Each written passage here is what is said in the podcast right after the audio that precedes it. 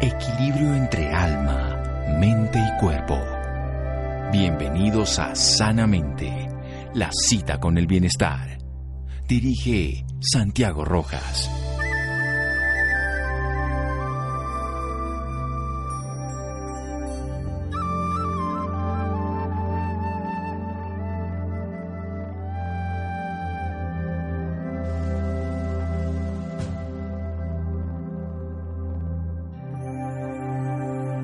Noches, estamos en Sanamente de Caracol Radio. Sin duda, con todo este proceso de la pandemia del COVID-19, de esta enfermedad, nos hemos dado cuenta de la importancia de la salud, nos hemos dado la importancia de todo lo que significa vivir la capacidad de tener la vida y no tenerla amenazada en todo momento. Sin embargo, hay un grupo de pacientes que están viviendo con esa realidad de manera directa, no por esta enfermedad, sino por una enfermedad que en realidad no es una sola enfermedad, es un grupo de enfermedades que conllevan el mismo título, cáncer. Vamos a hablar sobre el cáncer y también, por supuesto, su relación con esta enfermedad, con la posibilidad de recibir unos tratamientos, con la alteración inmunológica y demás, con un miembro del Instituto de Oncología de la Clínica del Contra y también miembro asociado a la Fundación Santa Fe de Bogotá.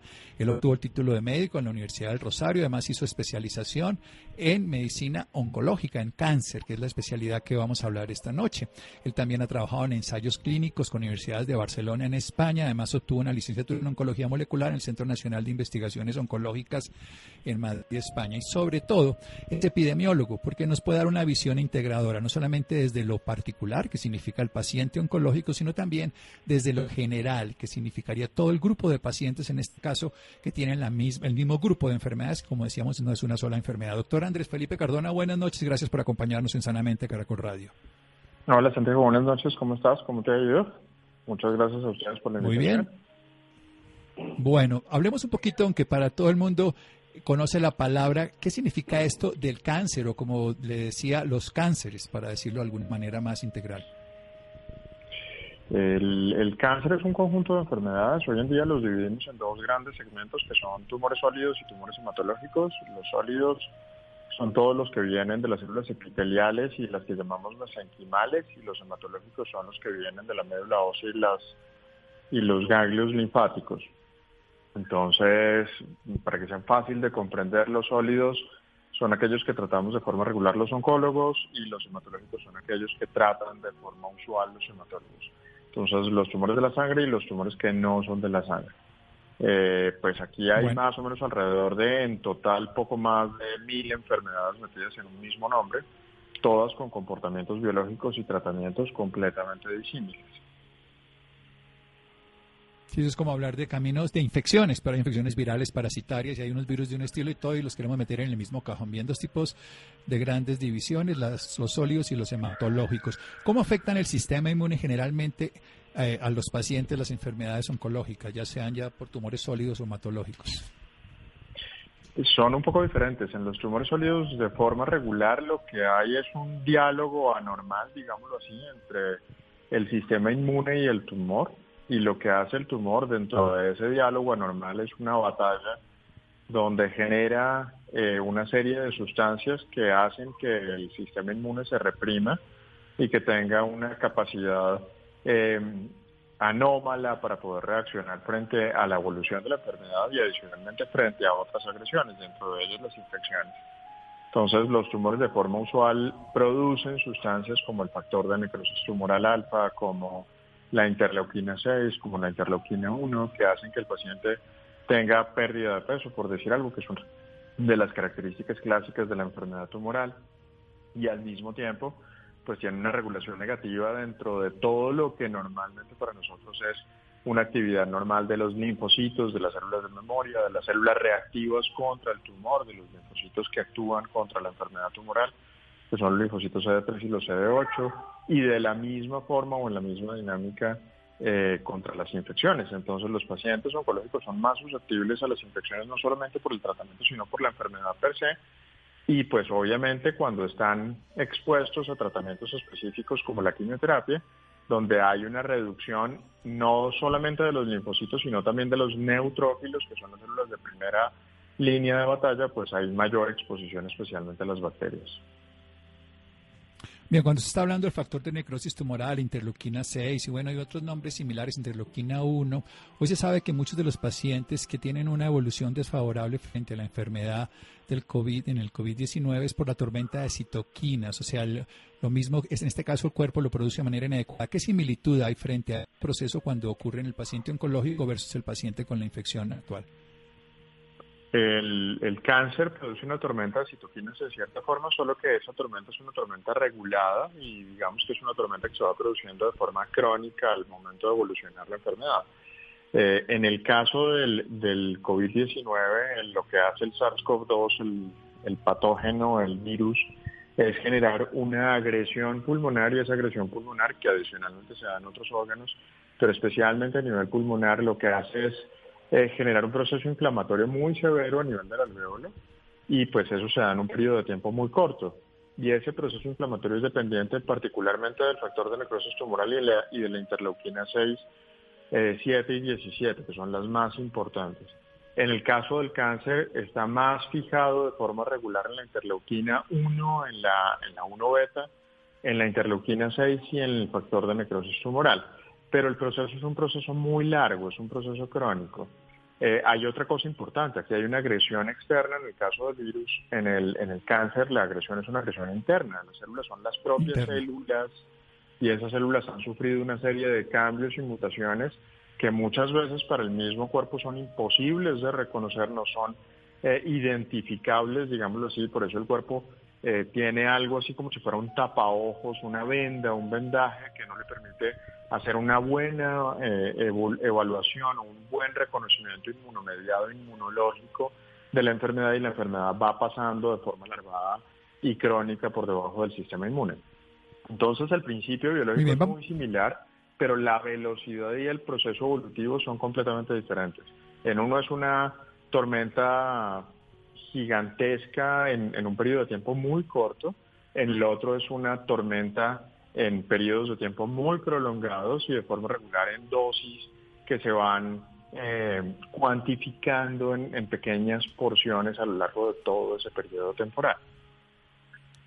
Muy bien, doctor. Vamos a un pequeño corte para seguir hablando, sobre todo desarrollando qué se tendría que hacer con los pacientes oncológicos durante esta pandemia. Seguimos aquí en Sanamente de Caracol Radio.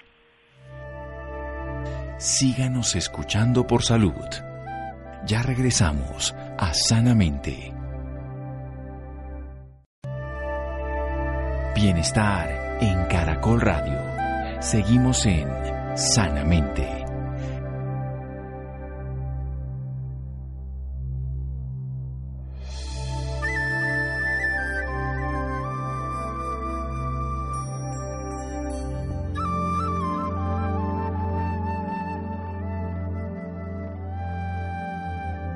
Seguimos en Sanamente de Caracol Radio. Nuestro invitado de hoy de lujo, el doctor Andrés Felipe Cardona. Él es médico, oncólogo y epidemiólogo y trabaja en la Fundación Santa Fe como médico asociado en la clínica del Country nos está hablando de este diálogo anormal de las células del sistema inmune con el tumor, lo que favorece porque les pasa como inadvertido, como si tuviera una venda y no pueden determinar exactamente esas células, las cuales son células, recordemos, del propio organismo que se transforma en una anarquía celular. Hay un golpe de estado, por decirlo así, el organismo empieza a generar un proceso de reconocimiento y no puede actuar adecuadamente. Hay alteraciones de las citoquinas, de sustancias que producen los glóbulos blancos, también alteraciones del peso corporal, alteraciones también de los marcadores que tenemos nosotros y de todo en nuestro sistema inmune, los linfocitos que tienen que atacar la enfermedad tumoral. Y además cuando hacemos tratamientos como la quimioterapia también se disminuyen las propias defensas del organismo, llámense linfocitos, pero también otra variedad, granulocitos o neutrófilos. Es interesante ver que si bien es cierto esto ocurre también en esta infección del COP2, del SARS-CoV-2, lo que está ocurriendo básicamente es que la tormenta de citoquina, lo que inflama el pulmón y otros órganos y produce letalidad en algunos pacientes, es de forma aguda, mientras que en el cáncer es de forma crónica larvada. Bien, hablemos un poco de los tratamientos novedosos para el cáncer. Todo el mundo conoce la quimioterapia citotóxica, que tiene una acción contra muchas células, no solamente las del cáncer, sino el crecimiento rápido, pero ahora hay terapias dirigidas, inmunoterapias, hay terapias para la angiogénesis. Explíquenos un poco cómo son esos nuevos medicamentos y esas nuevas estrategias terapéuticas, doctor Cardona. Eh, todas esas nuevas estrategias terapéuticas han permitido maximizar el control de la enfermedad en la gran mayoría de las enfermedades oncológicas que son frecuentes, entonces el cáncer de pulmón, el cáncer de colon, el cáncer de seno, el cáncer de próstata, etcétera, etcétera, las terapias blanco dirigidas y adicionalmente la inmunoterapia con o sin la adición de quimioterapia, pues ha permitido que los tiempos de control de la enfermedad en el escenario metastásico sean muy prolongados. Hoy en día, en, en los escenarios más halagüeños, por decir algo y simplemente para poner un ejemplo, en cáncer de pulmón, donde encontramos algunas alteraciones moleculares específicas o incluso sin ellas, pues hoy en día tenemos supervivencias por encima de los 3 e incluso en algunos escenarios por encima de los 5 o 8 años a pesar de tener metástasis. Y eso hace que nuestros pacientes pues lleven muchas veces calidades de vida óptimas por periodos de tiempo prolongados y tengan además la posibilidad de exponerse a, agresiones externas como las que estamos viviendo en la actualidad de forma global con el COVID-19. Y pues sí, obviamente la pregunta. Eso, hace que, que haya muchas diferencias respecto a lo que teníamos antes. Antes no veíamos complicaciones como las que vemos hoy porque los pacientes vivían periodos de tiempo muy cortos. Hoy en día pues vemos cosas que antes jamás habíamos pensado porque los pacientes viven periodos de tiempo usualmente muy prolongados y con buena calidad de vida. Bien, entonces esto es bien importante porque cuando hablamos de la quimioterapia clásica hasta hace unos 20 años, pues que todo el mundo conoce, los pacientes pues tenían esa inmunodeficiencia, tenían una poca expectativa de curación o por lo menos de calidad y cantidad de vida. En este caso tenemos tratamientos más específicos con mejores sobrevidas, con mejores calidades de vida.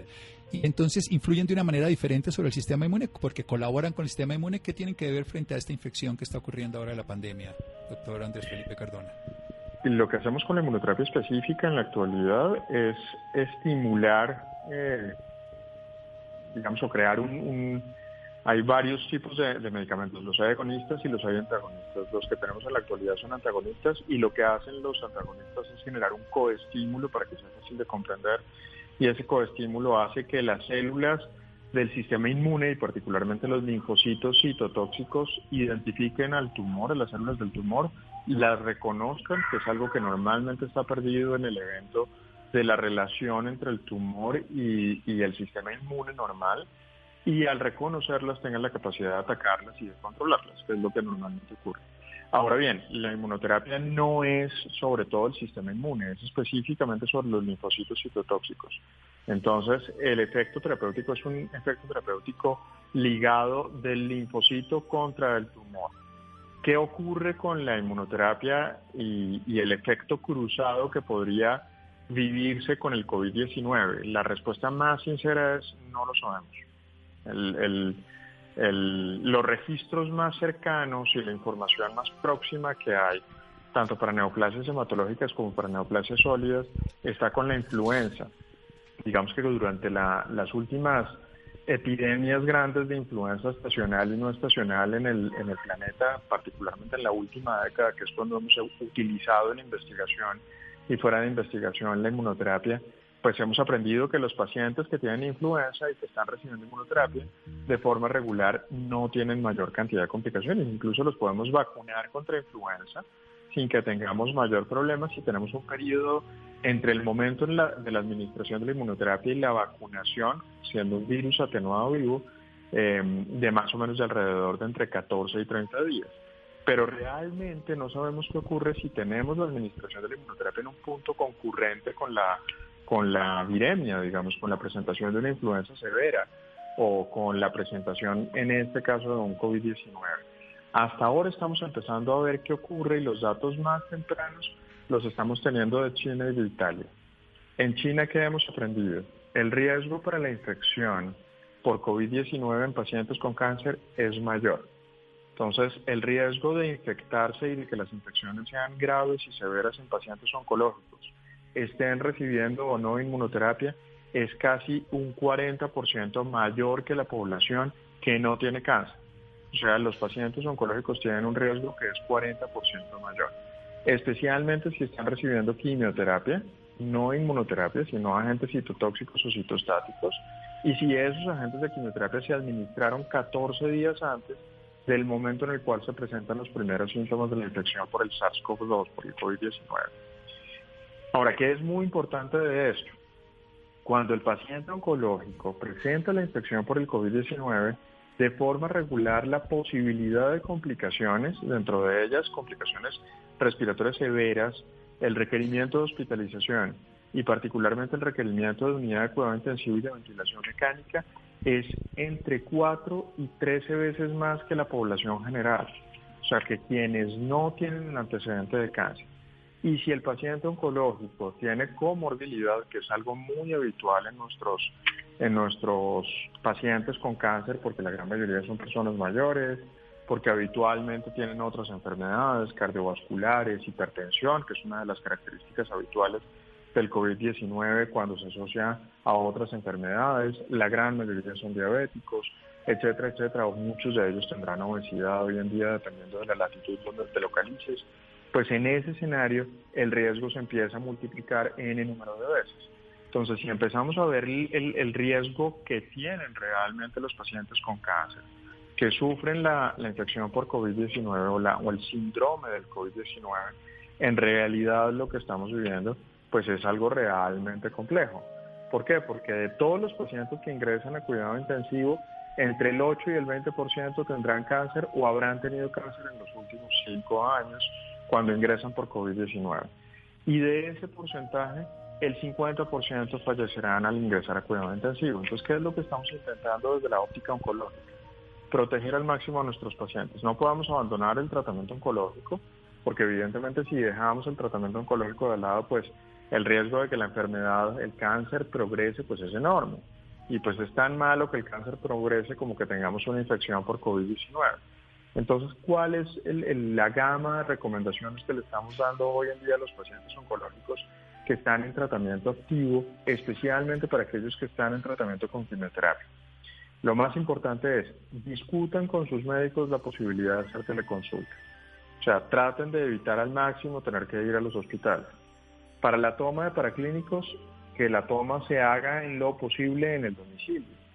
Si se puede diferir la toma de paraclínicos, especialmente para pacientes que solamente estén recibiendo anticuerpos monoclonales, por decir algo, tratamiento para cáncer de seno o para cáncer de colon, que hoy en día son habituales, pues en ese escenario tratar de no hacer los exámenes de sangre, sino utilizar los que ya venían empleándose y dejarlos para una oportunidad posterior tratar de diferir las quimioterapias que tengan agresividad. Entonces, siempre que nosotros los oncólogos empleamos dos conceptos importantes que son intensidad y densidad de dosis. Pues qué tan próxima se pone la, quimioterapia y qué tanto estoy respetando la dosis que estoy colocando de la quimioterapia para poder obtener, digamos, ese objeto primario de control de la enfermedad en el, en el escenario metastásico y en el escenario no metastásico también. Entonces, en ese escenario, siempre que sea posible, especialmente ahorita que vamos a entrar en el pico epidemiológico de COVID-19 en Colombia, tratar de diferir las quimioterapias agresivas, especialmente en aquellos pacientes que estén en respuesta, o sea, que tengamos un buen control del tumor, quienes tengan respuesta parcial o respuesta completa de la enfermedad, en ese escenario se puede diferir la quimioterapia con la intención de tratar de obtener mayor seguridad y disminuir el riesgo de complicaciones derivadas de una posible infección por COVID. Y adicionalmente, que tal vez es uno de los puntos más importantes, es las quimioterapias que no son aplazables, son aquellas en las cuales la intencionalidad del tratamiento para el manejo del cáncer es curación. Entonces, pacientes que tengan, por decir, algún cáncer de seno, donde yo estoy colocando una quimioterapia con la intención de eh, disminuir el volumen tumoral y poder llevar a la señora o a la mujer que tiene el cáncer a una cirugía conservadora o tratando de maximizar la respuesta para poder obtener una mayor posibilidad terapéutica mediana y de largo plazo de curación de la enfermedad. En, esos casos no podemos diferir la quimioterapia. Un tratamiento Perfecto, doctor Cardona. Sí, yo quiero, yo quiero hacer un pequeño corte, nos toca, pero quiero que después continúe, nos falta una parte. Ha sido excelente, muy claro, voy a intentar repetirlo, espero que usted me corrija cuando me equivoque. Seguimos en un momento aquí en Sanamente de Caracol Radio. Síganos escuchando por salud. Ya regresamos a Sanamente. Bienestar en Caracol Radio. Seguimos en Sanamente.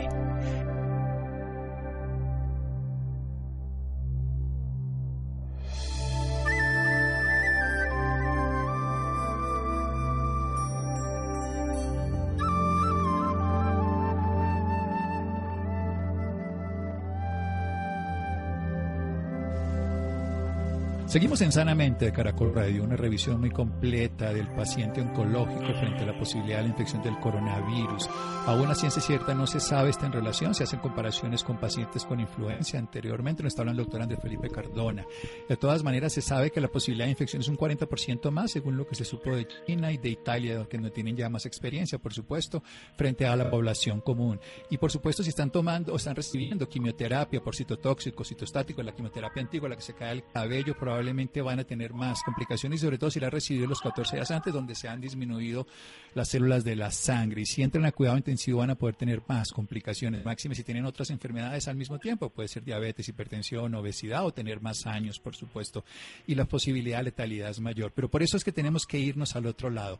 ¿Qué se puede hacer? ¿Qué pueden hacer los pacientes que están en quimioterapia? Primero que todo, insistir en hacer teleconsulta. ¿Eso qué quiere decir? Mantenerse en su casa, que es el lugar más seguro, y poder hacer la valoración a través de teleconsulta que si se pueden hacer los exámenes paraclínicos, que se hagan en la casa, que vayan y los tomen a domicilio, y si se pueden evitar porque no son indispensables como los que reciben anticuerpos monoclonales, pues que no se los hagan para tener el mínimo de contacto con la porcena exterior. Ahora, si hay un tratamiento específico de quimioterapia que ha sido exitoso y está el paciente en equilibrio o ya está en remisión completa, se puede diferir la nueva hasta que haya un equilibrio frente a la enfermedad del COVID-19. Y también si están ya en una, en una una propuesta de curación como un paciente de cáncer de mama que tiene la enfermedad con un tumor grande que se quiere hacer una disminución del tumor, se llama citorreducción, para llegar a hacerle una cirugía conservadora, pues en ese paciente prima más el interés de que se haga la cirugía porque la opción curativa se puede perder. O sea, en este momento tenemos dos grandes realidades, o el cáncer que si progresa va a ser letal, o la enfermedad que si se descontrola también lo es. Pero eso es una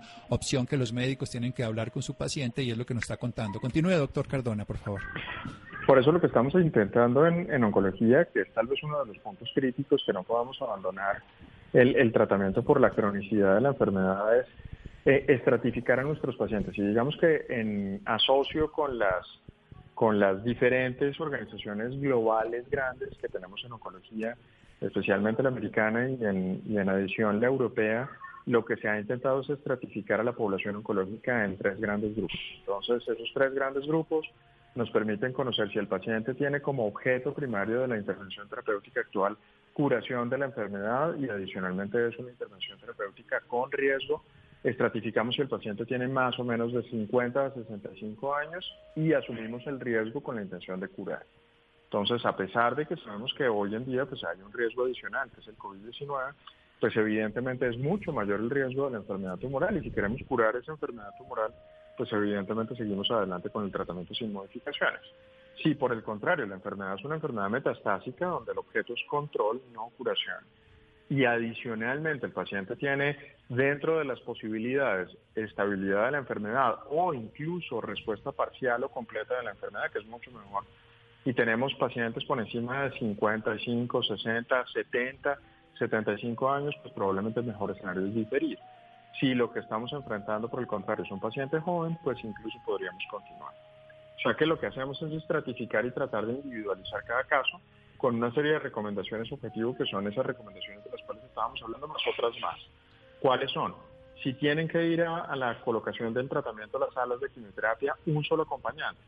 La gran mayoría de las familias de los pacientes oncológicos y los pacientes oncológicos per se suelen ir acompañados de una gran cantidad de personas a las salas de quimioterapia.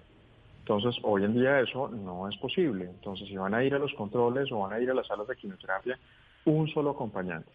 Muchas veces incluso es posible que les pidamos que el acompañante no ingrese a la sala de quimioterapia, que es perfectamente sensato. ¿Por qué? Porque en Colombia no estamos haciendo pruebas aleatorias o aleatoriamente a la, a la población eh, para tratar de identificar COVID ni estamos haciendo una, una prueba masiva o una evaluación masiva para COVID, que sería hacer más o menos entre 4.000 y 6.000 pruebas por millón de habitantes. Y eso no lo estamos haciendo en la actualidad. Estamos haciendo más o menos alrededor de 300 pruebas por millón de habitantes. ¿Eso qué implica? Que puede haber muchos portadores no sintomáticos del virus y eso implicaría que podríamos estar exponiendo a población lábil, particularmente la oncológica en tratamiento, a personas que podrían tener el virus y que no supieran que están infectadas o que todavía no tienen síntomas.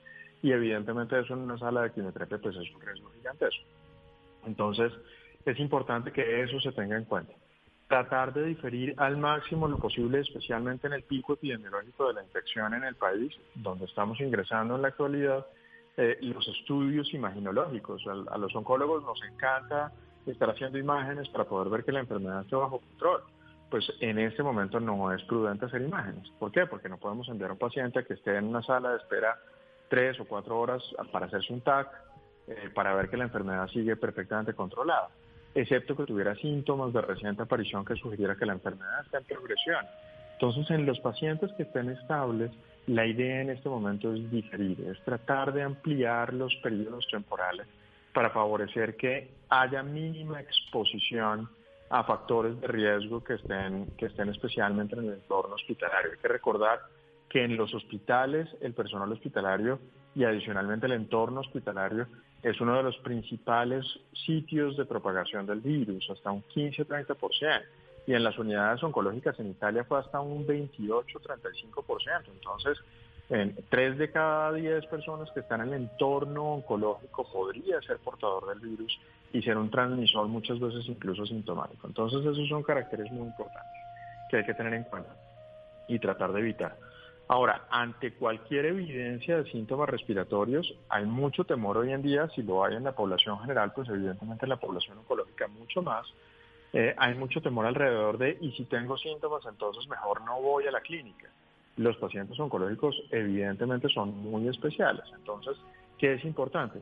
Si hay síntomas, si hay síntomas, tener de inmediato una clarísima capacidad de contacto con el entorno terapéutico. Entonces, eh, contactar de inmediato al oncólogo tratante o al equipo tratante y decir, mire, estoy con diarrea, que es un síntoma cardinal, estoy con manifestaciones respiratorias que no tenía, estoy teniendo dificultad para respirar, tengo tos y la tos es una tos que ha ido aumentando y adicionalmente se asocia con dolor de garganta.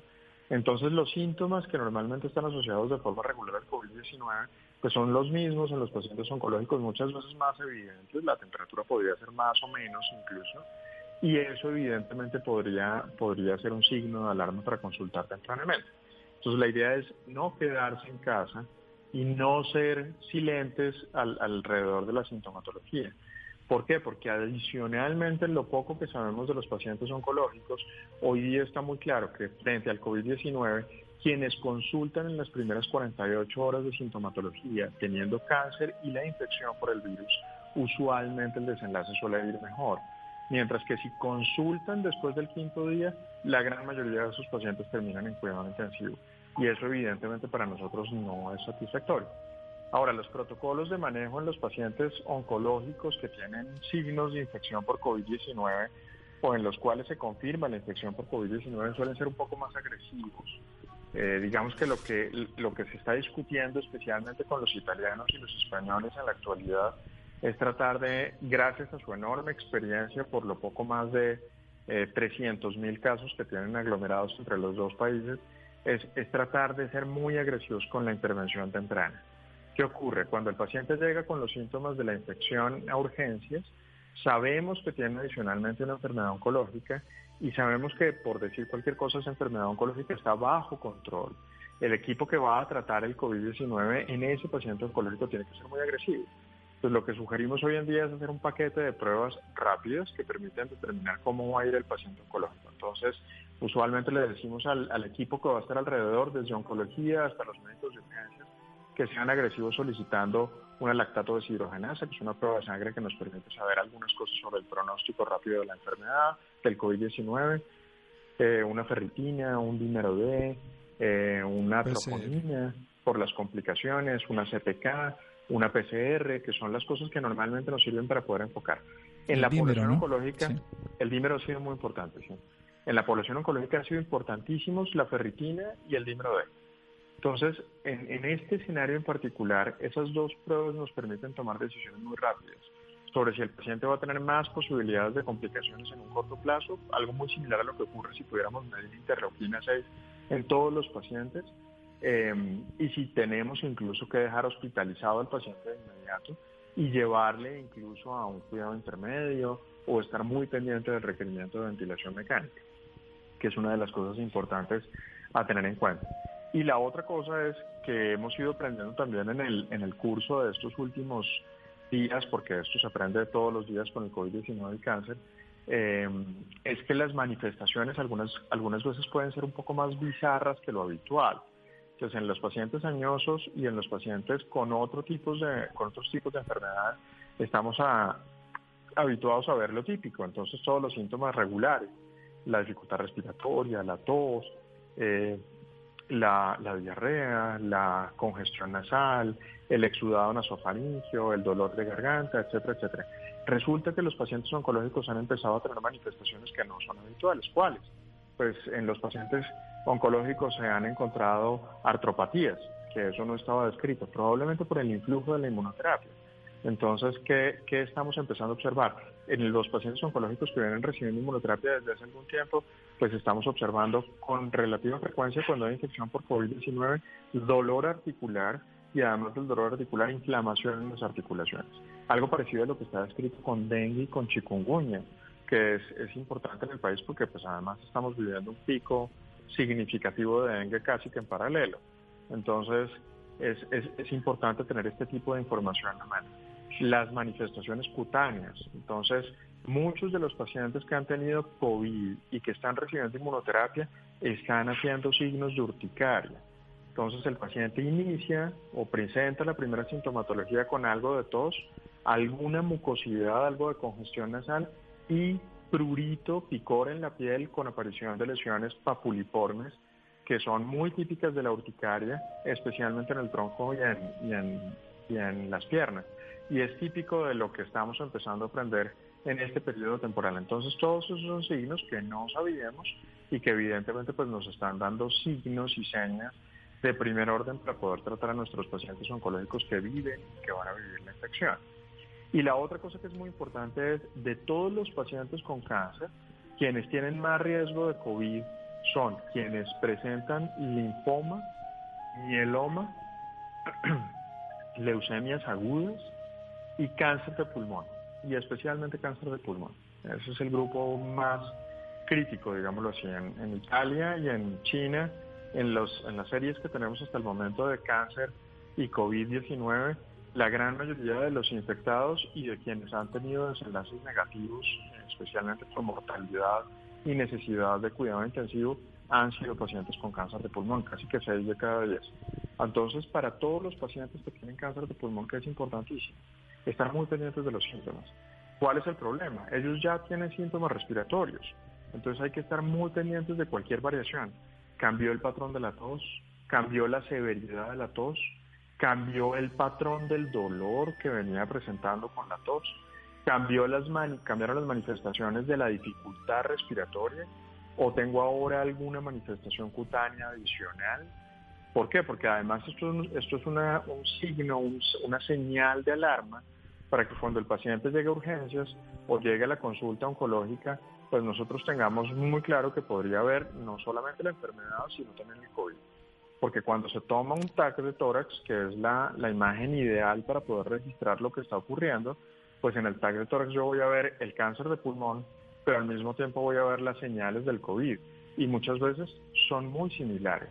Entonces discriminar qué es que es muy difícil y las pruebas de, diagnóstico de COVID algunas veces tardan entre 3 y 5 días y no es tan fácil discriminar realmente qué es lo que estamos enfrentando. Entonces, en ese escenario, creo que es esencial y muy importante que los pacientes tengan, tengan de primer orden y en primer orden eh, claridad sobre qué puede venir, cuáles son los síntomas, cuál es esa claridad que tienen que tener frente a la necesidad del aislamiento social, de los factores de riesgo, de ante la evidencia de síntomas, cuándo consultar, qué tan pronto, por qué es importante, qué decir en urgencias, porque todos esos son factores de, primer orden. Y, Bien, doctor eh, Cardona, vamos a hacer un último corte, espera un momento, y seguimos en un momento porque yo quiero que termine el programa con toda su información, que es maravillosa y súper importante. Seguimos en Sanamente de Caracol Radio. Síganos escuchando por salud. Ya regresamos a Sanamente. Bienestar en Caracol Radio. Seguimos en Sanamente.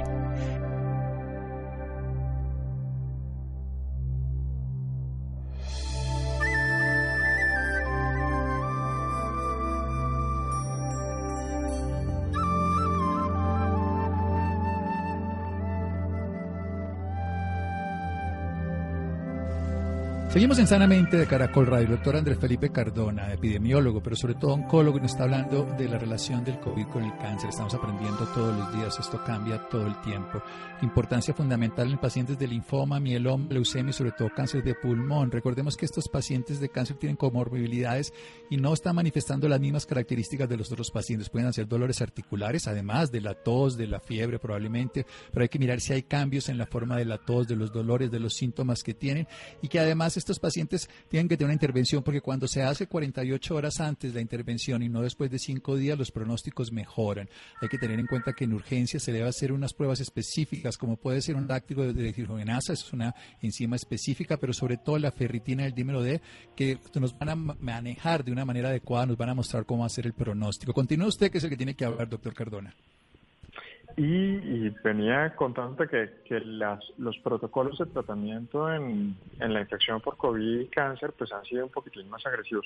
Claramente pues no tenemos información y muchas de las cosas que hacemos hoy en día en COVID eh, pues están a la espera de confirmaciones en experimentos clínicos y pues evidentemente tal vez el más importante será el Solidarity que tendremos que esperar a que eh, termine el reclutamiento a nivel global. Pero lo que sí tenemos en, la actualidad, y hay profunda claridad ya, es que en los pacientes oncológicos hay que ser un poco más agresivos con las intervenciones. Entonces, lo que te mencionaba, y es en, lo que hemos podido tener de diálogo abierto y de intercambio de, comunicación e información casi que permanente y continua con los italianos y con los españoles es, ellos lo que están haciendo son protocolos muy organizados de paciente oncológico que ingresa por urgencias y se hace el diagnóstico de COVID, iniciar de inmediato tratamiento con hidroxicloroquina. Eh, y lo que están utilizando en ambos escenarios es 400 miligramos cada 12 horas el primer día y posteriormente 200 miligramos cada 12 horas hasta completar 10 a 14 días. En algunos casos se asocia a citromicina, aunque aquí la controversia pues es muy grande. Por, el corazón, obviamente. Sí, por el corazón. Y por la, y por la posibilidad de, de que haya coinfecciones bacterianas, lo que sugerimos en los pacientes oncológicos es hacer cubrimiento especialmente contra neumococo. Entonces, si el paciente no está previamente vacunado contra hemófilos y contra neumococo, pues además del tratamiento con la hidroxicloroquina, pues empezar tratamiento de inmediato con, con cubrimiento antibiótico de amplio espectro, especialmente si el paciente está recibiendo quimioterapia. Y en, el caso en doctor, que se requiera, sí. No, que, no, sí, siga, siga, siga aquí, pero al final quiero hacer un resumen sobre todo de, unos puntos esenciales donde usted habla de las personas que vayan a ir a recibir quimioterapia, su familia lo acompaña máximo uno o si no, los dejen afuera para evitar que esas personas sanas vuelvan, puedan llegar a contaminar a otras personas. Es la responsabilidad que tienen los familiares y todo. Pero quería que volviera a hacer énfasis en eso, aunque termine la idea general. Y pues en el caso en el que haya requerimiento de cuidado intensivo, Aquí pues la controversia va a ser gigante, los caracteres éticos pues son muy complejos y es una discusión realmente complejísima. Yo como oncólogo pues evidentemente seré un defensor acérrimo de que los pacientes oncológicos y los pacientes grandes, añosos, pues tienen el mismo derecho a la, a la ventilación mecánica y al, y al ingreso cuidado intensivo que una persona joven o sin cáncer. Pero, pero pues esta controversia va a estar a la, a la luz de la mesa, que es muy importante, tal vez para nuestros colegas que estarán en primera línea y que tendrán que tomar decisiones muchas veces en ausencia de la opinión de un oncólogo, eh, y es, no, por el hecho de que esté el, el, el, la etiqueta de paciente con cáncer, no olviden hoy en día que el cáncer es una enfermedad crónica y que no es una enfermedad como ustedes la vieron en los libros hace años, donde la gente se moría en un año. Hoy en día hay personas que conviven con cáncer, con leucemias mieloides crónicas décadas y con cánceres de pulmón décadas. Entonces, el, el hecho es tratar de individualizar cada caso, es proponer el, el mejor escenario a cada paciente, es tratar de sacar adelante a cada paciente ofreciéndoles el mejor escenario en, en esa perspectiva y sin lugar a dudas, eh, pues invitar a los pacientes y sus familias a que lleven este periodo temporal, que es un periodo crítico para todos, no solamente para los pacientes, sino también para los tratantes, eh, a que lo lleven con la mayor tranquilidad y paz posible y tratando de comprender que hay circunstancias muy particulares. Entonces, Evidentemente va a haber ansiedad por el cáncer porque están viviendo la enfermedad, pero también hay ansiedad en paralelo por el doble golpe que tienen con el COVID-19. Entonces tratar de comprender que si el oncólogo les dice, miren, es mejor aplazar la quimioterapia, pues es porque es mejor aplazar la quimioterapia. sea, no es un capricho que el oncólogo no quiera, no quiera dar las órdenes de la quimioterapia, es que es mejor aplazarla porque si lo, lo coge la infección y llegas a tener que vivir la infección teniendo en medio la quimioterapia, pues la mortalidad es 50%.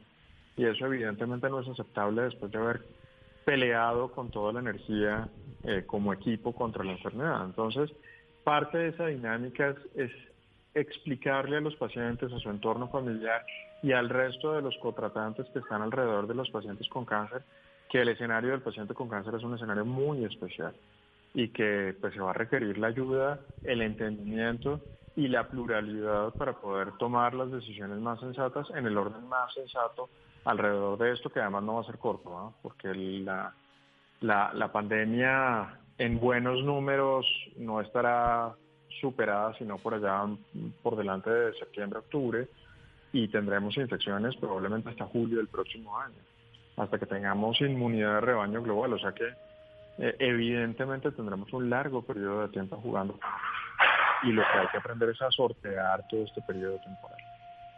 Bien, yo creo quiero hacer énfasis en algo que usted ha dicho.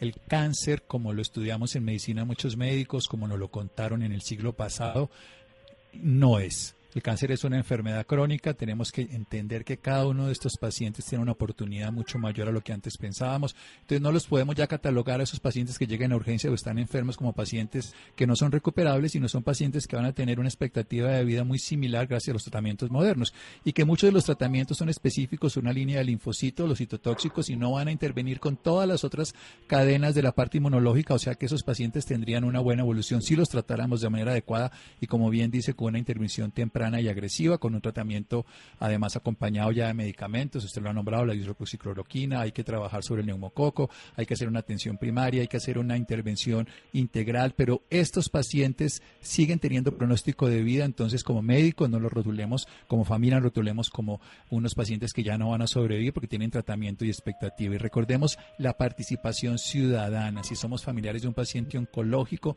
y tenemos cualquier síntoma de resfriado, cualquier cosa, siempre que nos acerquemos a ellos, usemos tapabocas. Si no tenemos resfriado, no estemos nunca con ellos. Pero si estamos con ellos, siempre con tapabocas y ese paciente también debe tenerlo. En este caso, vamos a tener una protección de las dos personas. Una última recomendación y nos da sus datos, doctor Andrés Felipe Cardona. Y muchas gracias por toda esa información tan completa. Una última recomendación, yo creo que en, en, paralelo importantísimo, tanto para los pacientes como para todos los equipos oncológicos tratantes, enterarse Creo que está muy bien saber que hay guías hoy en día para tratar a los pacientes oncológicos que tienen COVID y adicionalmente que hay un abordaje terapéutico particular para esta población. Y adicionalmente para los pacientes y las familias dentro del orden del manejo de ansiedad en lo posible tratar de exponerse en lo menos en cuanto sea eh, eh, a factores de riesgo y particularmente a lo que tiene que ver con el aislamiento social, respetarlo al máximo. No, hermanos, aislamiento social, uso de tapabocas y no relacionarse con ninguna persona al menos posible y sobre todo consultas en teleconsulta, no exámenes innecesarios y seguir las indicaciones del oncólogo que él sabe, está actualizado y comprende su enfermedad y lo que está ocurriendo. Doctor Cardona, ¿dónde lo podemos ubicar para saber más sobre usted y sus servicios profesionales? En la clínica del country sin ningún problema con el mayor de los gustos. Bueno, doctor Cardona, muchísimas gracias. Gracias a Laura, gracias a Juan José, Ricardo Bedoya, Jessy Rodríguez. Gracias a Iván, que se con la voz en el camino con Ley Martín. Caracol piensa en ti. Muchas gracias.